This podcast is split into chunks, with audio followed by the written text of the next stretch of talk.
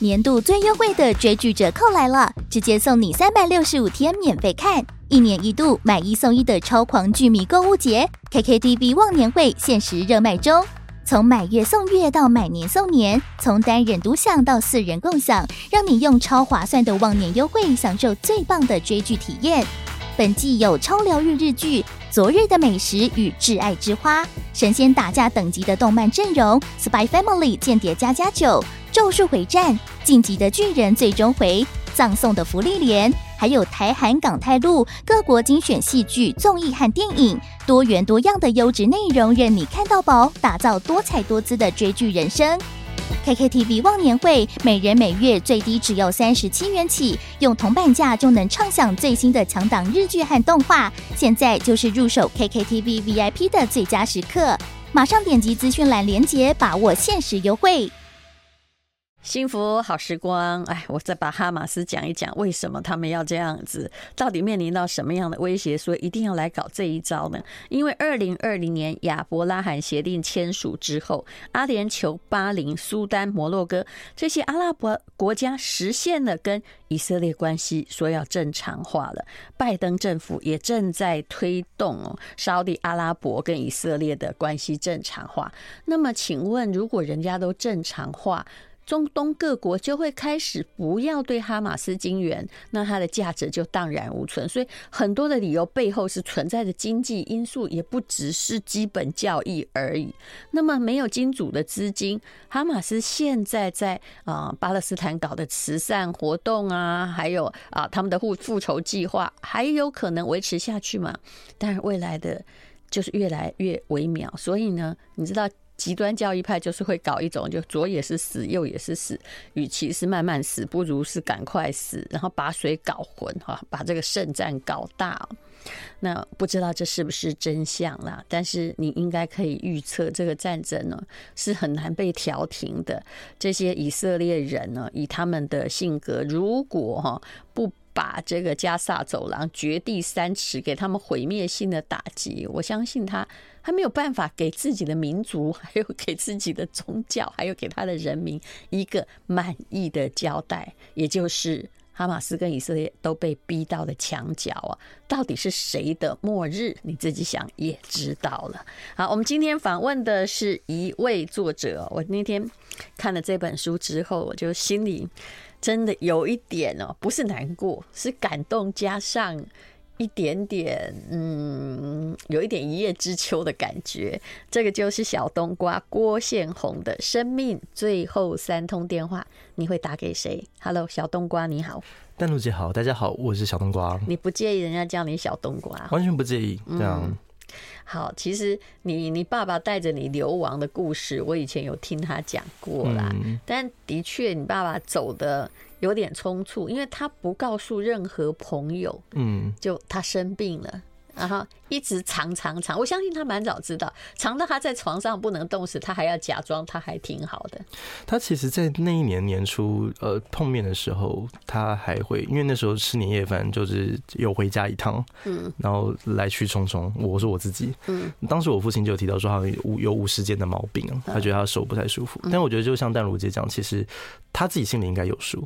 只是他不愿意去面对这件事情，那也是拖到很后来，他身体真的发现不太对劲，然后去医院检查，然后那个时候还不愿意检查，他不愿意检查，然后是到最后才确定是哦肺腺癌，但也已经是末期，是其实也来不及。那当时其实医院给的大方向是，他说如果有好好配合治疗，那应该还有半年，约莫一年的时间。嗯，那我们也就这样信了。然后我相信我们自己心里当时也都这样暗暗的。去思考说，好吧，那也许我们还有半年、一年的时间。我相信我父亲当时可能也是这样想，说也许还有半年时间慢慢去做规划。可是事实上是，当他从住进医院到他离开。清清醒的时间大概不超过三个礼拜哦，所以是非常迅速，也不是他不告诉别人，而是他知道的时候很迟了。知道的时候很迟了，然后计划又赶不上变化，因为病情是急转直下，这样。其实是因为我妈妈也是肺腺癌过世的，也是发现就末期。那不管做了什么样的干细胞啊，有的没的，其实后来就是一年。那你后来你也不是说因为癌症把你带走，其实就是因为。肺的纤维化，你再也呼吸不到空气。对啊，其实对于照顾来讲，其实在旁边陪伴都会觉得那是一段很辛苦的历程。是，对啊。那么，嗯、呃，可是他还坚持什么？有人呢，就打电话都不知道他生病嘛，打电话叫他去扛棺还是什么，对不对？他还把自己的管子都坚持拔掉，对，然后忍着那个所有的痛苦，因为那时候后期如果不打一些啊止痛的，止痛的是非常痛的，然后就这样硬着要跟你说，我还是要去灵堂看看。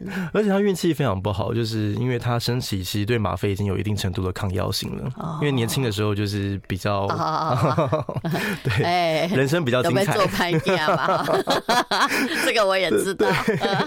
所以到最后，其实打吗啡，他那个抗药性其实蛮强，所以他的剂量其实也打的比较重。所以我觉得那也是他身体急转直下很重要的一个原因。嗯，可是他即使如此，他还是秉持他的信念，希望用他的方式做到最后一刻。是这样，我也是在那个过程当中被感动到，就觉得也许能够再为他多做一点吧。我问你，你里面在讲的有你自己？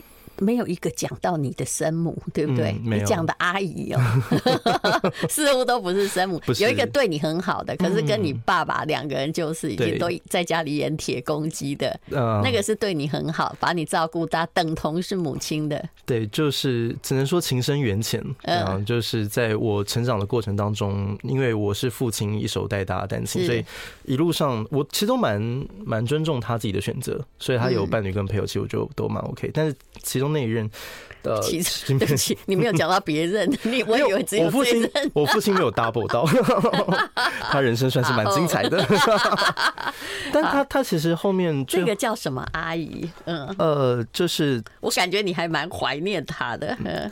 他有是你叫他走的，你跟他说你不要再跟，因为他 double 到了，所以你不要再跟那个我爸在一起了。我没关系，可是那阿姨竟然舍不得的是你。嗯，他是青梅，青梅妈咪，对啊，青梅妈咪，我叫妈咪。那你现在还有联络吗？呃，这一点很遗憾的事情是，他刚好在疫情的三年就因为就是生病也离开了。对对对对对对对。为什么我这样问你？不是要追查你家的隐私，我是要这个。去查，我想要知道的是，有一次我跟你爸爸就在日常的聊天，因为在摄影棚外面遇到他嘛，到底哦，他讲的是谁？嗯，因为那天我本来哈，真的就是因为我有个朋友哈，你不要说他名字，他当时哈，他家的狗啊，还有猫啊，就。呃，过世了，你爸还真的跑去帮他做法会，帮、嗯、他办个仪式。然后那个我猫也不行。I like 幸福好时光，哈，我我们现在正在跟小冬瓜讲他的父亲冬瓜，你就提到了有一天我们两个在交谈，然后我本来想跟他说那个猫啊 挂点了，应该要怎么办？是不是可以跟我朋友那样哈？但是我话还没说出口，那我就看到冬瓜他还在外面抽烟，然后他用一种渺茫的眼神哈，他就看着我说：“昨天我太太啊过世了。”然后我就完全没有说话，想说：“哎呦，人家家里发生的事情这么大，你怎么可以跟？” 其实我找他可能是要跟他问他一些事情，后来我就把他话全部收住了。嗯，但是我后来哦，他就这样子走了之后，我心里在想说：“天哪，冬瓜，你怎么可以这么镇定？哈，而且你还来。”昨天晚上过世，他说我都啊，就是今天答应的。你看他个性就这样，就来上节目。那我现在要去处理事情，你可以看见他整个人是乌云罩顶的。刚刚我要问的是，请问这是哪一位阿姨啊？她是 Lisa 杨妈咪，对啊，她姓杨，木易杨，这样。她其实算是我父亲生命当中很重要的一位贵人，也是算是帮我父亲整个嗯，算是扶持起来身边很重要的推手。是在一起很多年，在一起八年，后来。你的继母就变成是他，嗯、对不对？是是是，这样。其实一开始他们在一起，他是一个大家闺秀，他讲话是非常轻声细语，嗯、而且也很温柔。嗯，然后我还记得当时就是我父亲，他为什么会遇到你爸？可能上辈子替换我爸家祖坟之类的，我不太知道。对，就是呃，刚开始来的时候，我记得我父亲那时候很认真问过我。就是说，哎，你有还记得那个杨阿姨吗？我说记得啊，然后就是很温柔啊，然后就是也很很很美丽，对，然后我觉得她其实对你也很好。嗯，那说那如果来我们家怎么样？然后我就说没关系，你你你觉得高兴就好。那当然，他就中间其实已经间隔一段时间了。那我觉得你人生的意见有被这样重视过吗？呃，还是你每次我觉得是负责打勾的那个？我少数唯一一次。对，但但坦白讲，我觉得也是走个过场啦。说实在的，我想他应该要，他现在应该已经就是欣赏年轻人的坦白。对。我想他应该心意已决，这样子就走个过场，这样子。但好歹问你一下。但是我觉得那时候我也大了啦。我虽然前面有有过跟我父亲一些纠葛，但是我后来那个时候我其实也心里很清楚，知道说我如果我父亲有人照顾，其实也挺好。那时应该也是二十岁左右了。呃，那时候国中啊，那也没有很大呀。因为我 我跟我父亲的矛盾是在我小学的时候，就是刚刚讲那个青梅妈咪那个过程。但是过程当中，其实我父亲我也开始慢慢理解他自己人生的选择。那当然自己后来长大，嗯，就也也理解我父亲当时。是不能勉强的，不容易的。就算儿子 很喜欢那个妈咪，可是问题是，对对对对，你们可能已经缘分尽了呀，有情无分。是 是，对，大家都可以理解。那所以后来杨杨杨阿姨进来的时候，其实我那时候也蛮意外的，因为她跟我父亲是真的是两个不同世界的人。所以一开始她跟我父亲吵架，还是一直属于一种一直被压制的状态。可是就在交往之后不到半年的时间哦，就会发现真的爱情会彻底改变一个人。嗯，就我记得有一次我父亲在跟他争吵，就是在。一些价值观啊、金钱观有些不太和气的地方。那我父亲是一个比较，你爸爸还是一定是讲话比较大声，而且比较江湖兄弟，就算错也要说自己对嘛。对对对对对对，哇，这个淡如姐真是很熟悉啊。我们对我对于 我这个年代的 Aniki 是有点了解。然后就发现半年不到，然后眼前那个温柔婉约、你印象深刻的那小女子，居然敢敢跟我爸叫板，然后就拍着桌说：“你赶紧走马出来。” 哇！你突然发现这戏剧化的一刻。哦，不简单，对，没有错，真的，嫁鸡随会变鸡，嫁狗会变狗。嗯，然后他为了要改变我父亲那种比较呃比较江湖味的那种草根性，其实他也付出了很多的努力。嗯，然后甚至有一次跟我父亲有一个很大的争执，就我我记得曾经有讲过，就是有一天，那因为他们很常吵架，所以我们家有个 SOP，就是九点多下了班回到家，他们吵架，我就会戴上耳机画我的画，因为我那时候已经高中，我在画，我在真的优秀的孩子，嗯，不不不看不看。还在念父亲美工，在做功课，吵架没关系，对不对？不是因为那时候跑不掉。对对，他们后来做的事很危险。对，就是因为我通常的 SOP 就是他们吵完架，然后我大概半个小时，然后我就会把耳机拿下来，然后话剧摆一旁，我就出来收拾善后，因为一定会摔东西啊，干嘛的。然后我就开始整理，然后那已经成为我生活中的日常。天哪！然后但是有一天会发现说，哎，奇怪，他们怎么外面动静这么安静？哎，然后把耳机拿下来。然后听到倒水的那个声音，就咕噜咕噜咕噜，然后我就想说，哎，怎么会有泼水的声音？结果门一打开，不开还好，开到吓死！我看到这两夫妻就是开始拿汽油互泼这样。然后我就说哇塞，你们太疯狂了！然后完全没有要管他们的生命安危，我就自己拿着手机就赶快冲出去，我从后门冲出去报警。我就说，我，我觉得你要先管自己的生命安危，没错，因为你在画图啊，不能够这样被烧到。对，太不合理了，我就直接报警。我说我们这边有人在纵火。然后最有趣的是什么，你知道吗？最有趣的是，当然就隔没多久嘛，那这个消防队就来了，然后就用毛毛毯，然后把这个两罩双方形分开一边，然后用这个毛毯给盖住，这样。那当然。员工收到消息，因为那时候发生的地点在公司，嗯，然后就开始收拾善后。那一天晚上，他们洗完澡、换完衣服，两个人手牵手去逛士林夜市，然后你就，啊、你就 身上的汽油味消失了之后，对，嗯啊，所以你就会发现说，哇，这对夫妻真的很有趣。当然，当现在回想起来就很有趣，当时会觉得是他们疯了。那这样你生存了下去，你真是个了不起的孩子。所以其实这也是为什么就是会离家出走，也不是没有原因的。你应该走啊，就觉得这个家。你那时候如果认识我，我一定会跟你说，快跑。那个对对，有需要钱找阿姨啊，你一定要离开那里。对，人家真的讲说回来快快跑是跟王先生讲，我会跟小朋友说我来快跑。对啊，就是啊，那时候就觉得。很看不明白他们到底在干嘛，然后甚至会觉得说他们到底有爱吗？其实你会很好奇这件事情。嗯，然后直到就讲到了我说的他太太乳癌过世，对，就是前一天的那个时候。对，我也是到那一天其实才回家，因为那前后其实我离家出走，然后是也知道 Lisa 走。那我知道我爸爸那时候很需要我，所以我也是那个时候回去陪他一两天，就是帮他去解决这些事情。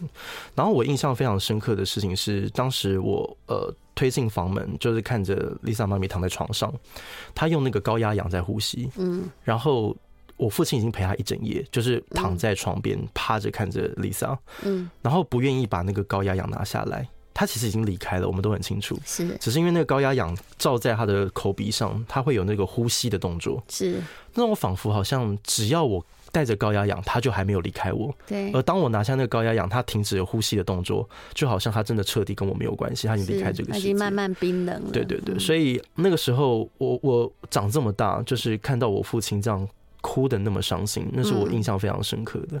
然后 Lisa 她有。呃，就是安排她隔天就要火化，嗯，所以我们其实也是洗完澡入殓放在家里，那我们所有的人都在等候，因为我们有看请老师看时辰。我喜欢。幸福好时光，生命最后三通电话，你会打给谁？这是一本很令人感动的书。当然，它是要告诉你，及时道谢、道歉、道爱、道别，不负此生，是小冬瓜所写的。我觉得以冬瓜而言，生到了你这么样的成熟的孩子，哈，也真的是上天的礼物。好，刚刚讲到了那个阿姨，哈，Lisa 阿姨，她已经其实已经离开了，你爸爸还趴在那里，然后要帮她火化，嗯。他舍不得，那因为他是过世隔天就要安排火化，所以我们就嗯，在很短的时间内帮他洗完澡，入殓在棺木里头。那我父亲就磕在棺木旁边，就是陪了他一夜这样。然后当时我我没有看时辰，就是有看老师说、嗯，我知道，就是我看到他，我觉得他是没有睡，然后眼神很苍茫。他其实很，他那个时候是他整个人生最上智的时候，是是，就是失去了一个重心。嗯。然后呃，当时就是因为我没有看时辰，然后大概十一点多，那我们大概十点的时候，其实那个伙伴就开始在提醒，他就说：“哎，你没有人敢跟我爸讲话，就说你你去了，你是他儿子，你去跟他讲说时间到了。”你你爸会惯用三字经问候吗？我那个时候我也是这么想的，我那时候也也很忐忑，所有人那时候现场大概十几个人在这个现场，有就是 Lisa 阿姨跟爸爸的好朋友们，然后也有就是公司的伙伴，那大家都是没有人敢惊动他。就是看着他一独自一个人伏在棺木旁边，然后在那边静静看着丽莎流着泪。嗯，然后当时我也在想，说我过去会不会被骂？但是也要鼓起勇气，因为毕竟也还是有看时间。然后我就过去拍爸，我拍了我爸的肩膀，我说：“爸，那个时间差不多到了。”这样。然后他望着我，他整个崩溃大哭，他说：“时间怎么过这么快？”嗯，我完全没有想到是这样的回应。这样，他的意思也不只只有。对这个，嗯，他说他没有想到时间为什么过这么快，人生，对。那那个时候，我我第一次看到我父亲这么脆弱的那一面，我觉得那时候是一个非常大的震撼。嗯，然后在这个过程当中，我就重新去思考，他们真的像欢喜冤家，你知道吗？这个我父亲曾经也在他的书里面提过，他在书里就说。甜的时候，这对夫妻像是蜜糖一样粘在一起，嗯，然后吵架的时候，像打共匪，嗯，就是真的要往死里打，还不是他造成的，人家以前遇到他之前，可能一辈子没讲过脏话，是，后来还泼汽油，太可怕了。所以我一直很好奇，说他们到底爱不爱彼此啊？他们对爱的定义到底是什么？你真的很难理解。原来有人的。对爱的定义跟我们想定义的不一样。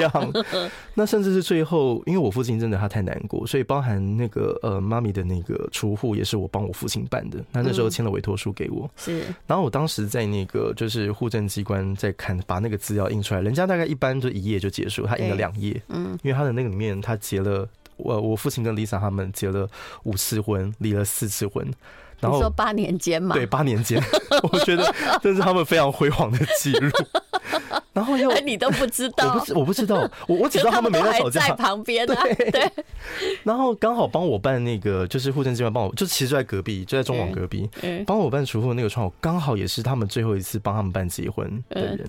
然后他就告诉我说，那是他们在呃，Lisa 在医院最后病榻下，他希望就是能够用郭先生，就是郭太太的身份，哦他想要夫妻办回去，对对，才办回去，那就是公证这样。他们还特别就是为了这个事情跑医院跑了一趟，嗯然后所以我就觉得说，哇，原来爱有很多的样子，跟你想的不一样。那很多时候你有很多自以为是的道理，像我以前我会认为说这根本不算不上爱，然后还很自以为是的跟我父亲就是评头论足，觉得他们这样的夫妻关系非常的荒谬。嗯，可是到后来就发现，原来他的道理不是我的道理，我的也未必是他的。所以那个不是你不是他，不是不是他要的不是你要的。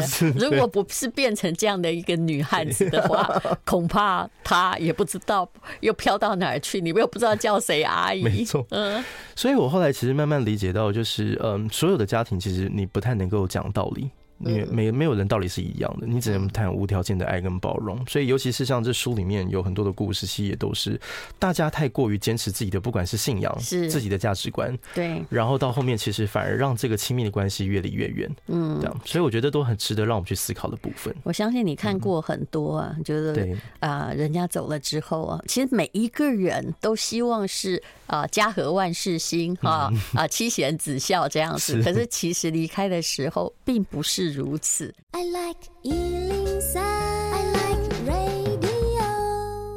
幸福好时光啊，这是很精彩的故事。不过你只要把它想成这是一个孩子的哈前面的故事哈，你会觉得这故事也有点残忍。生命最后三通电话，你会打给谁？这是郭宪宏小冬瓜的书，三彩文化。其实你的口条比你爸更溜哎、欸。哦，这是怎么训练的？我觉得很感恩，这十年也是因为父亲铺的路，然后在。这十年其实有上节目的机会。哦，对，只是是慢慢的，一刚开始也是那那的，对对对，因为我家已经有十几年没有电视，传统电视，看我这么拥抱新媒体，对，就是我我很感恩这些就是长辈的照顾，然后我觉得在上节目的过程当中，其实他们也一直陪着我成长，然后梳理我自己的过去，然后也让我更理解我自己是怎么样长成这个样子，嗯，对啊，你爸讲那句话是真理，就是哎呀。这么快哦，嗯，其实这句话有非常多的含义，对，对不对？感情也过得很快，一生也过得很快，孩子也就这样子长大了。那么。当然我知道你这本书里有写到啊，但只是没有写的很具体啦。因为我相信你已经克服了。对，就是爸爸哈也真的是啊，他真的是江湖阿尼基，他要小孩继承事业。他说他在打拼丧葬事业都是为了你，要传承。哎，他一辈子没有想过你是一个喜欢画图的，念复兴美工第一名的孩子。哎，他他有沟通过吗？完全没有。这一点我还是有一点生气。其实我这一点我真的我要很感恩，也非。常感谢感谢淡如姐，就是在我人生低谷那时候转折点，其实有一大原因是因为你让我重新站起来。怎么说？因为我那时候我在冰榻下答应我父亲接班，是因为他每天都要问我，你要不要接，你要不要接，你要不要接。我那时候其实非常生气。因为我很要生气，我会气到说，你为了这个工作，你陪伴家属的时间比陪你的家人还多。对，你的太太对你有怨言，你的小孩对你也有抱怨。对，然后你自己看你自己的人生，你也觉得不是很圆满。然后你为什么到了最后一刻，你还是要问我到底要不要接班？这间公司到底有没有这么重要？是。然后，所以其实那时候，因为他一直说他是打造这事业是为了给你，可其实你没有想要啊。不是那个时候没有想那么，因为坦白说那个时候我还不知道他那个时候的想法，只是觉得他一直跟我讲说要不要接班，我觉得有点困扰。嗯。可是后来当然也因为一些感动，那细节就不赘述了。反正节目上其实呃之前有有在节目上公开讲过，但反正因为感动我接了。但也因为后来出现一些转折，我人生归零，然后我好像违背了我的诺言。我当初在信那个病床上如此信誓旦旦的答应我父亲说我要接这个事业，可是却不到几年就在我手中上就整个就没了。我其实我内心我非常愧疚，我甚至很愧对我当初对我父亲的承诺。我觉得我好像做搞砸了一件事情，很像一个孩子做错事犯了错，然后却没有办法好好的跟我父亲道歉，这样子这种无奈感。嗯，那。就在那个时候，有一个呃，我我那个时候非常茫然，我找不到我的方向，所以我就开始上网找我父亲曾经录过节目的访谈。嗯，在那过去之前，我从来都不敢看，因为我每次看我都会掉泪，我没有勇气去看那些东西。然后后来我有一次，我就是意外翻到那个当时就是淡如姐有主持那个今晚谁当家，嗯，那其中有一段片段就是当时呃，小五哥有请我父亲对着我。电视上的我喊话，因为那时候我离家出走，嗯，我父亲在节目上面哭诉说他儿子不见了，他找不到他儿子，嗯，然后他那时候留了一段话，他说，呃，我知道我不是一个好爸爸，嗯，但我尽力了，嗯，然后我希望在我有能力的时候为你多铺一点路，嗯，你才不会像我小时候过得那么辛苦，嗯，我是做殡葬的，我知道这一切都带不走，所以在那一刻我才知道，原来我父亲他一直对我说，你要不要接班，你要不要接班，其实他真正想要说的话是，我希望你好好的。我希望你过得好，因为我父亲是个很传统的人，他一直认为我儿子是搞艺术的、拍照的、画画的，我儿子以后一定会饿死，所以他会觉得他用他的方式在与你。为你预想一个比较安稳可能的未来。是，嗯，所以我那个时候我重新厘清了我自己，说原来我父亲希望我过得好好的。然后我就问我自己，我过得好吗？不，我过得不好。嗯，因为我觉得我在那之前，我都在活在别人的期待当中，嗯，活在别人对于小冬瓜这件事情的一个想象，嗯，但是我却没有过鲜红。所以我说我从那一刻开始，我想要继续做我自己真正想做的事，不是为了我父亲，也不是为了所谓的遗志，纯粹是因为我热爱这份工作，嗯，我才会继续做，嗯，对啊。然后，所以我觉得当时那一段影片，虽然是在我父亲过世很多年之后才看到，可是对我而言，我觉得那是我一个很大的动力，往前。所以我很感很感谢淡如姐，我们逼他温情喊话嘛，对对不对？管你什么硬汉，虽然有点狗血就是，是是没有办法，那个节目就是 呃，好歹要狗血嘛。但是我很感恩，就是我觉得对我来讲，其实是一个非常重要的力量。可是如果那个时候再还原的话，哈，我倒觉得父子是一定要对话啦，而且我要告诉所有的孩子，其实还是要按照你的志向前进。虽然有时候你想一想哦，好浪打一打，你又回到。源头回到来接你爸爸的班，但是永远不要被父母亲的愿望温情绑架，那不是你的责任。所以，如果当时我跟你谈哦，我可能会说 卖差别。也许你后来再回来接，但是那就变成你愿意，而不是被 在在那个啊最后那一刻说 你接不接，你接不接？哇，真的很崩溃啊！嗯，其实从头再来一次，我还是会做一模一样的选择，因为我觉得那个就像淡如姐讲的，我觉得年轻人还是要自己出去闯一闯看一看，那个经验跟体验是没有办法取代的。只是我觉得不要一来就说我要来接吧，因为那你你真是被钳制了。但我觉得我我如果重新再给我一次机会，至少有件事情会做不一样，是我觉得我会意识到我的时间其实很短，尤其是跟我父亲相处的时间。嗯，因为我当年离家出走的时候，觉得反正我爸应该平均寿命在八十余岁嘛，然后所以反正我爸才五十岁，我怕什么，对不对？对。可是出去其实才没到几年，嗯，所以我会发现我那时候的离家出走是建立在我肆意妄为，觉得一切都理所当然。可是到后来我父亲走的时候，才发现原来所有的陪伴都没有理所当然。他说没有就没有了。对，所以当我现在我有了家庭，我有两个很可爱的孩子，我每天我不管工作再忙，我都会陪我的孩子洗澡，陪他说故事。那你是一个什么样爸爸？我是一个不是，是一个杏仁火，杏仁核跟你爸爸一样很容易着火的爸妈。我是一个，我跟你讲，那个小孩是很不幸的。我是一个很笨的爸爸，嗯，就是我我我是那好，我是一个很笨的爸爸，我是一个到现在都觉得不是很及格，在学习怎么当爸爸的爸爸。但是你会这个跟太太之间泼汽油吗？啊，摔东西给小孩收拾吗？我都是听我太太的，所以你已经做到一个很好的爸爸了。我我太太是一个很有智慧的，听他听他的就对了。其实人哈永远是这样的，你再爱你爸爸，但是你不可以复制他的生活，没错，这才是人类的进化吧。